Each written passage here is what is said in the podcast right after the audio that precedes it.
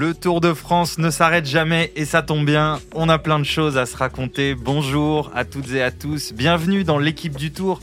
Nous sommes à Bilbao, non loin de la ligne d'arrivée, où vient de se conclure la première étape du Tour de France et la victoire d'Adam Yates qui prend donc le maillot jaune en ce 1er juillet 2023. On va débriefer cette étape surprenante, on verra. Et puis en fin d'émission, on se penchera sur euh, celle de demain. Avec moi aujourd'hui, une équipe qui commence à prendre ses marques. Anthony Clément, Alexandre Ross et Nicolas Pertuis. Anthony, salut. Salut. Bonne journée, ça va? T'es content de ta première étape? Très bien, vraiment j'étais très content, c'était très sympa. Alexandre euh, Ross, salut. Bonsoir tout le monde. Et salut Nico qui était posté dans la côte de Ah Piquet. ouais, nous, on a fait les supporters de base aujourd'hui c'était plutôt pas mal. D'ailleurs, comment c'était euh, l'ambiance? Ah bah c'était à la basque, c'est-à-dire que j'ai pas vu beaucoup les coureurs passer au moment où ils sont passés, mais j'ai quand même vu euh, Poggi avec Vingegaard dans la roue et c'était quand même, euh, ça valait le coup d'y aller. Allez, l'équipe du Tour au soir de la première étape, c'est parti. Victoire et premier maillot jaune donc pour Adam Yates, parti avec son frère jumeau Simon dans la descente de la côte de Piquet à moins de 9 km de l'arrivée. Adam, le coéquipier de Pogachar, était le plus fort des deux.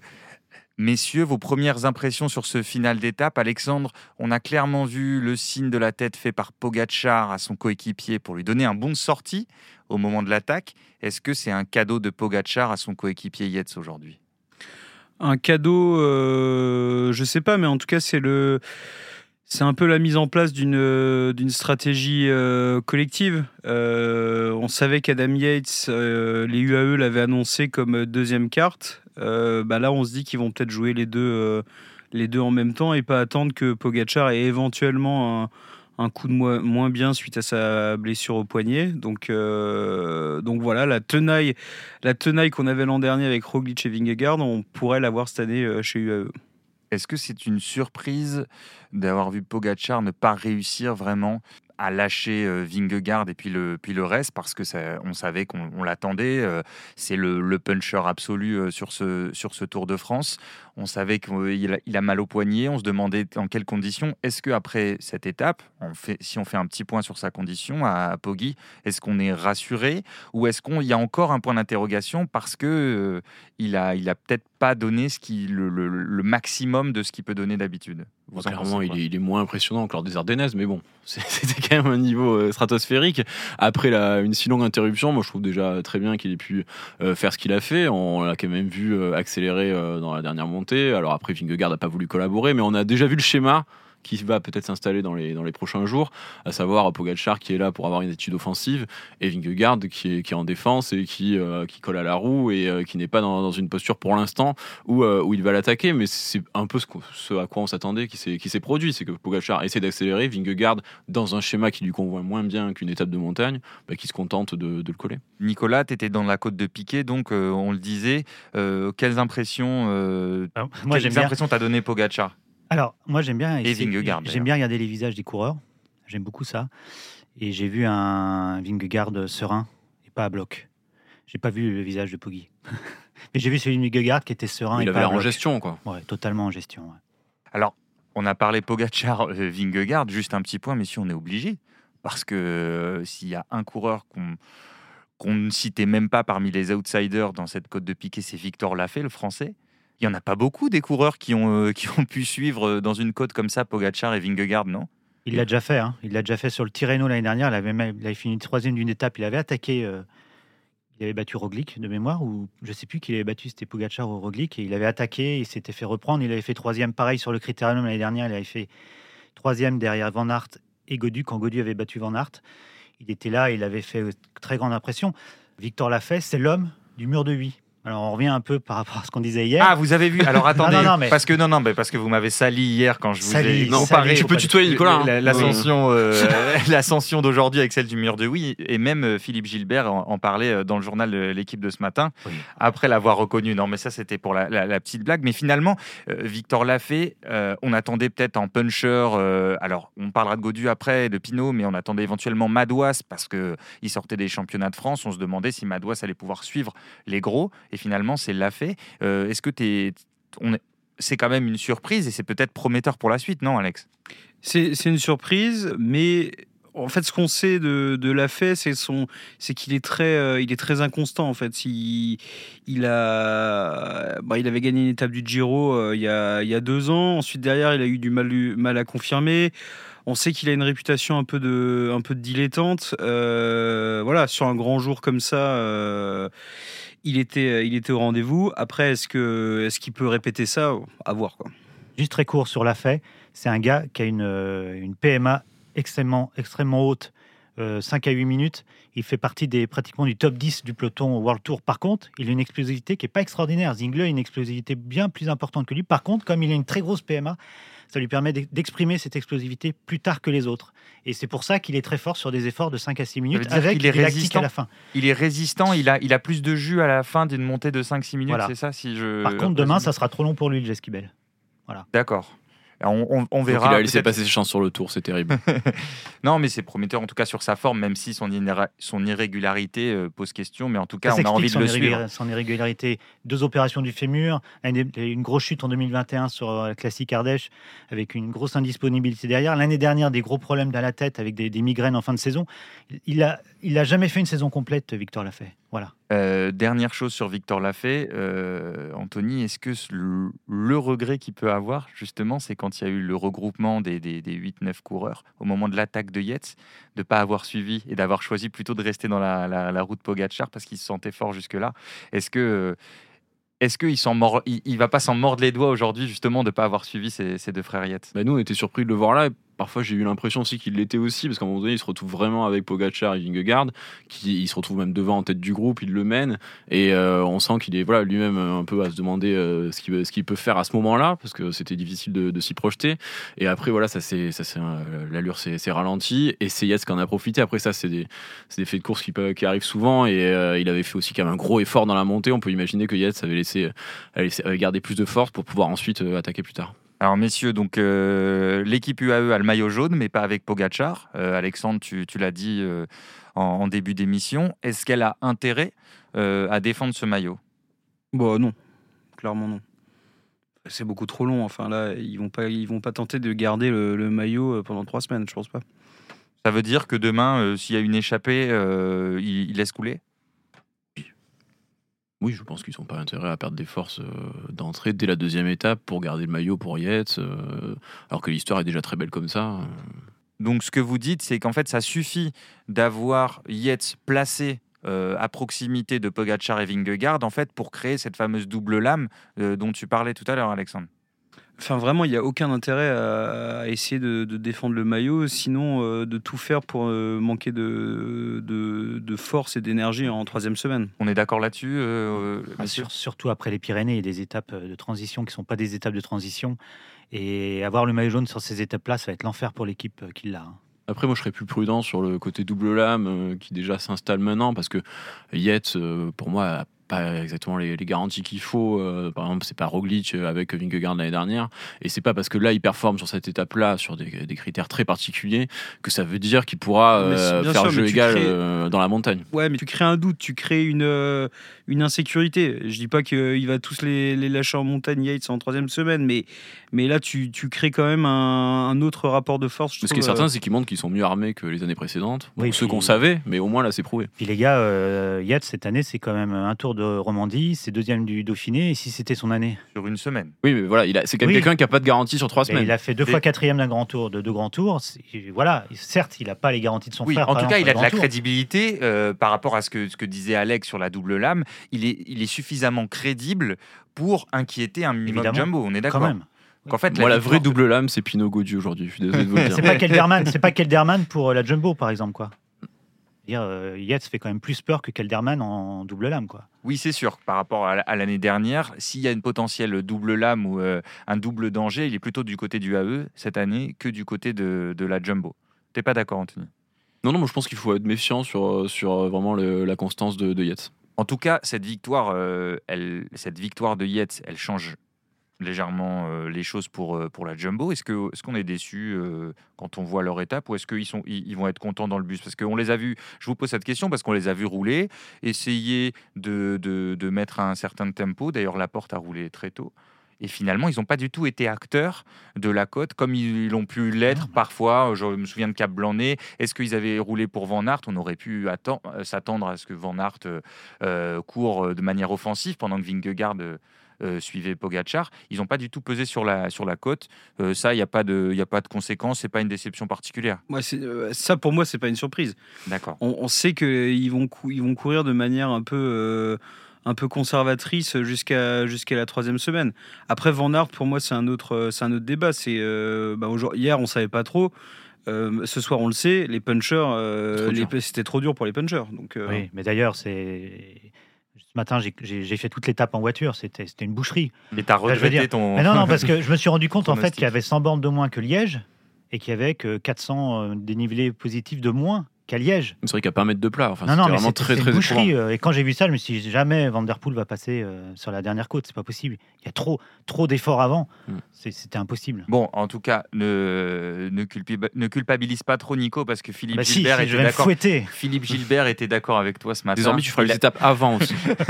il avait mis aussi Vanderpool dans ses favoris, mais c'était trop dur pour, euh, pour Mathieu Vanderpool. D'ailleurs, ça nous permet de parler un peu de, de la suite et du, des, de faire le point sur les favoris, les leaders, parce que Mathieu Van Der Poel termine dans, dans, un, dans un second groupe.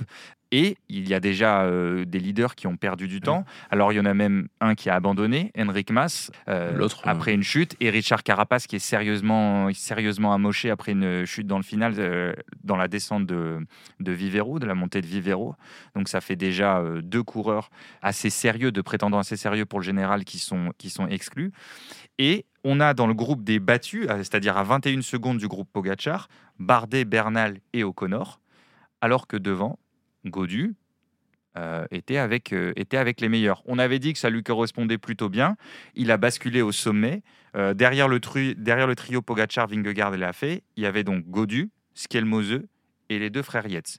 C'est plutôt une bonne nouvelle c'est une excellente journée pour, euh, pour Godu, parce que non seulement il a été au niveau, et il avait besoin de se rassurer, même si on avait dit qu'au championnat de France, il avait envoyé de, meilleurs signaux, mais quand on voit Carapace qui tombe, euh, Carapace, c'était quand même le rival le plus consistant pour la troisième place. Voilà, en tout cas, il y a, y a un des plus redoutables. voilà. Mais en tout cas, Carapace, lui, il a quand même de très solides références. Il y en a deux, et plus Mas, donc ça, ça, fait quand même euh, beaucoup de bonnes nouvelles en même temps pour, pour Godu, qui peut aussi compter sur Pinot. Donc ça ressemble à une journée idéale. Et Thibaut Pinot, vous avez vu dans le final, Thibaut Pinot a tenté de faire les bonifs, c'est-à-dire qu'il a sprinté pour disputer la troisième place à Tadej Pogacar. Il faut s'enflammer. Euh, c'est pour qu'il prenne pas de temps à Godu, pour que Godu puisse sauter Pogacar plus tard, c'est ça? Alex? Non, mais je pense que dans le final, euh, tu arrives à un groupe d'une, euh, je sais pas combien ils étaient, une quinzaine peut-être, bah tu fais le sprint. Hein. Enfin, ça me semble, ça me semble logique. D'accord, parce que Godu l'a pas forcément fait. C'est vraiment Pinot qui a tenté d'y aller. Toi, Anthony, tu nous dis bon, on se calme, c'était juste pour protéger Godu ou c'est euh, non, comme dit Alex, je pense que c'était ni pour protéger la Godu, ni pour. Euh, enfin, c'est qu'il fait du mieux qu'il peut sur le sur le dernier Edar. Et euh, là, en l'occurrence, il pouvait mieux que les autres. Il se retrouve quatrième. Enfin, il avait les jambes pour sprinter, il sprint. Je pense qu'ils en étaient tous là. Nico?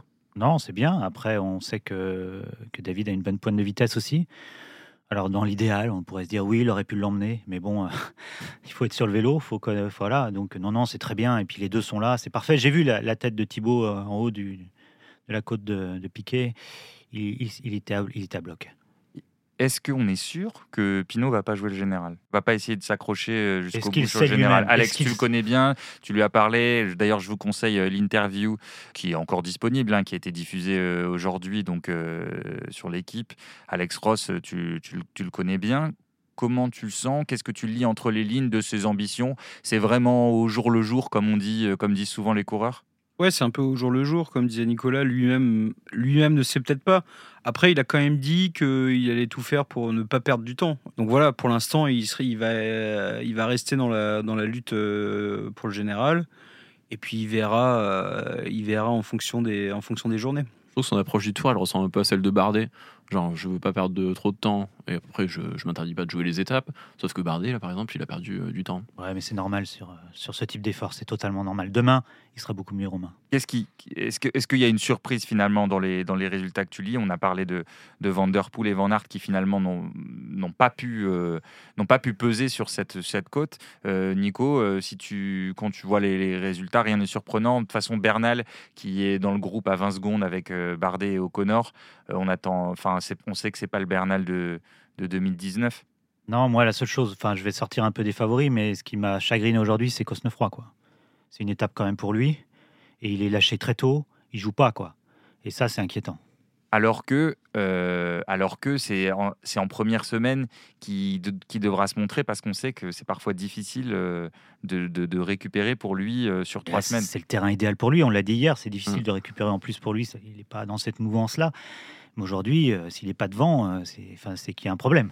Alors là, tu me parles de Cosnefroy, mais messieurs, la vraie, la vraie déception, la vraie surprise quand même, parce qu'il est fini très loin et il est très vite hors du coup. Bah, c'est Julien Lafilippe, non? On l'avait dit hier. Enfin, c'est, il est en retrait euh, des autres. Son championnat de France était pas du tout rassurant, même s'il plaidait le, le coup de chaud euh, sans conséquence.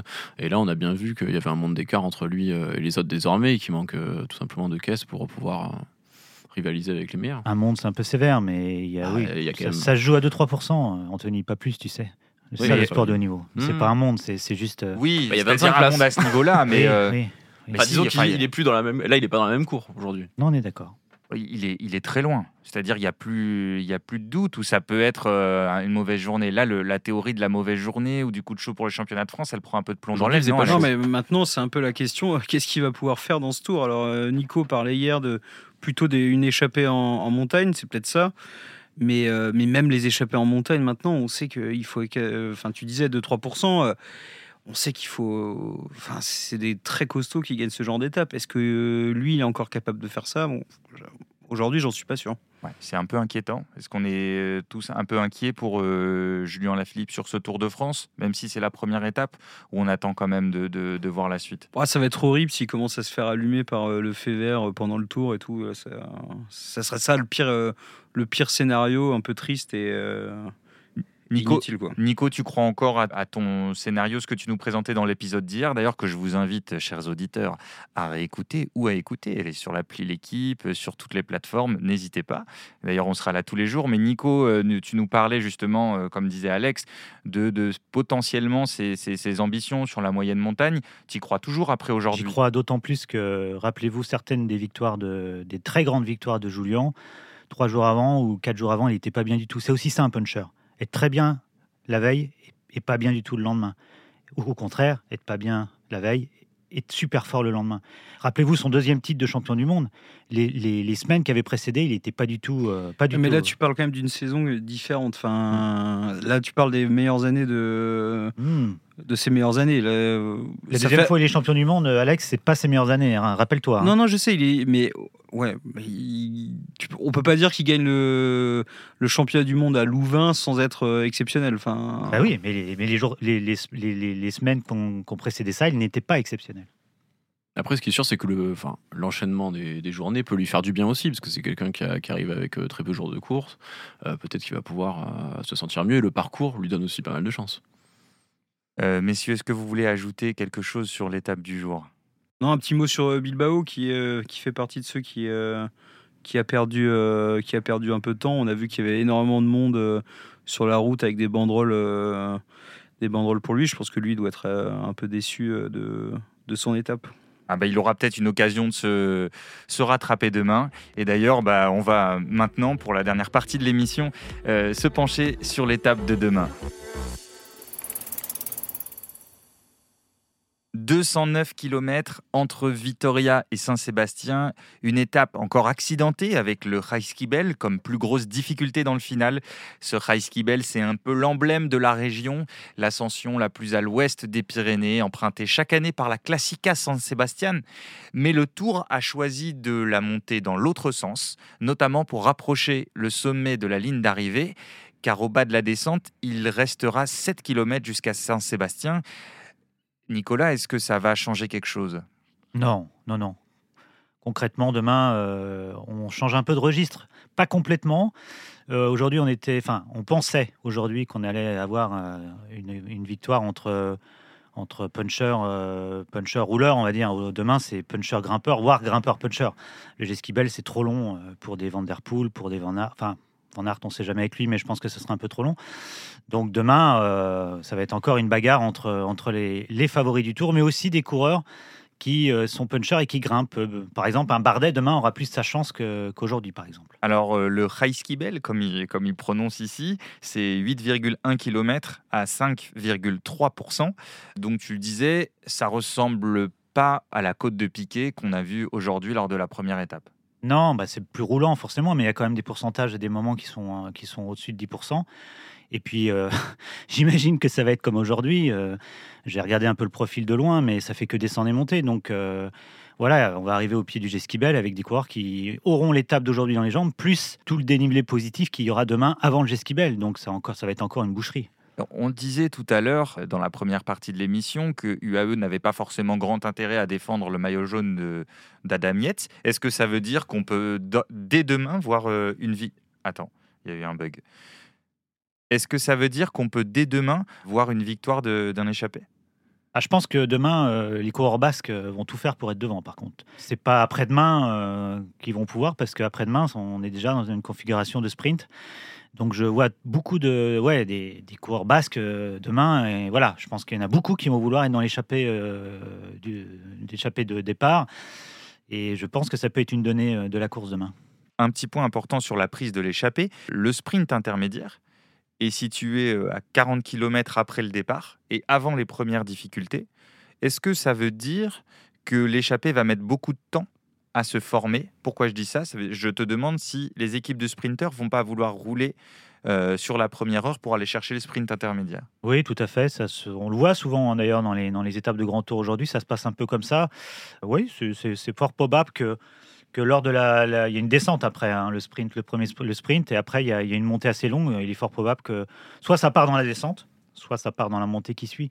Mais il est évident que début d'étape euh, Il risque faudra- d'être contrôlé par les équipes de sprinteurs. Voilà, donc il faudra être malin et peut-être pas essayer de sortir tout de suite, ou en tout cas au moins suivre un gros groupe et pas, pas dépenser trop d'énergie pour ceux qui voudraient prendre l'échappée euh, dans la première heure. Euh, donc après ce sprint intermédiaire, tu l'as dit, une descente, puis cinq ascensions répertoriées, donc d'école, deux, deux montées pardon, de troisième catégorie, deux montées de quatrième catégorie, puis, puis ce fameux euh, Reiskibel euh, de deuxième catégorie qui présente la particularité de compter des bonifications au sommet.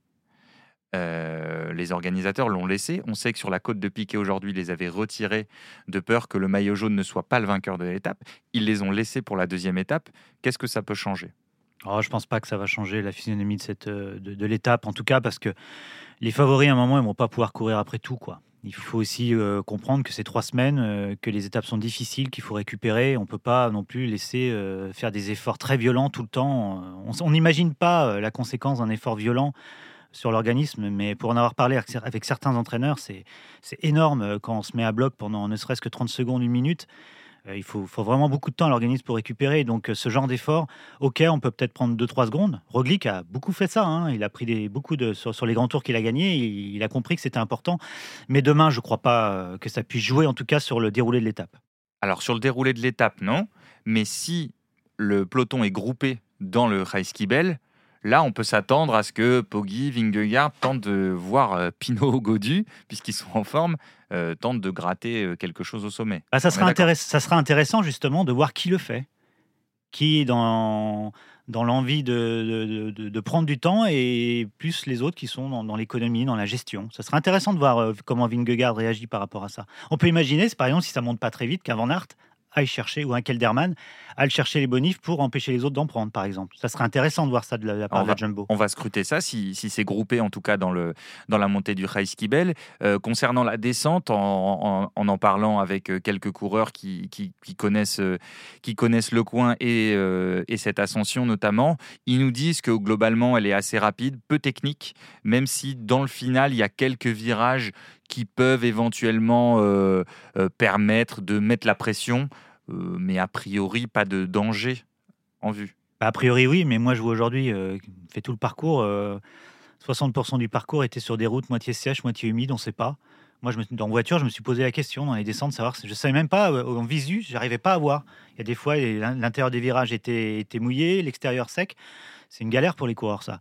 Donc demain, si le temps est à peu près identique, en tout cas au temps de la, du début d'étape aujourd'hui, c'est quand même problématique pour les coureurs. Oui, parce que en ce qui concerne la largeur de la route, aucun problème en Espagne parce que les, routes sont larges, donc la descente sera large. Le revêtement est parfait selon ce qu'on a entendu des, coureurs. Mais effectivement, donc l'interrogation, c'est sur le, les intempéries, l'humidité de la route.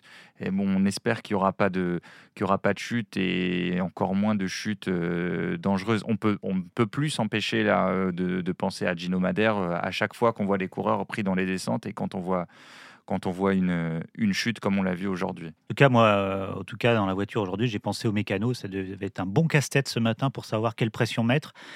Parce que voilà, qu'est-ce qu'on fait quand on a une chaussée qui est à moitié sèche, à moitié mouillée On ne sait pas.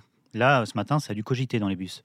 Dernière question, euh, Nico. Si je suis un coureur et je sais que je ne peux pas gagner à la pédale euh, demain, quelle est ma stratégie? C'est forcément de tenter de prendre l'échappée au bon moment. Forcément, après, tout dépend du profil du coureur. Oui, mais si, évidemment, euh, Cavendish ne, ne, pourra pas, mais euh, si je suis euh, plutôt bon grimpeur et que ce profil-là peut m'intéresser, mais, mais que je sais que je vais pas pouvoir matcher avec les gros, je ne sais pas, je pense à. Je sais pas, par exemple, on a parlé de Bilbao tout à l'heure. on peut s'attendre à ce qu'il prenne l'échappée? À ce qu'il essaye? Ou c'est, il est déjà trop fort?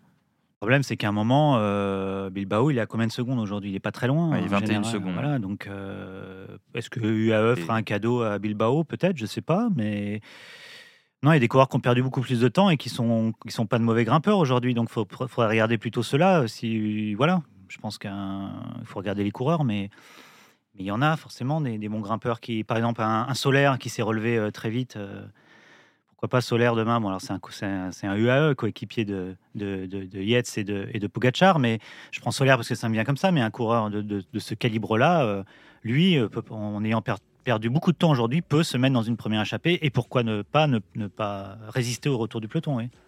Eh bien, très bien, on a hâte de voir ça. Nous, on sera là tous les soirs, tous les soirs du Tour de France, même sur les jours de repos. Vous aurez votre podcast, l'équipe du Tour. On espère que ça vous a plu. Continuez de nous écouter, mettez-nous des pouces, des étoiles, envoyez-nous des commentaires. Je vous dis à demain. Ciao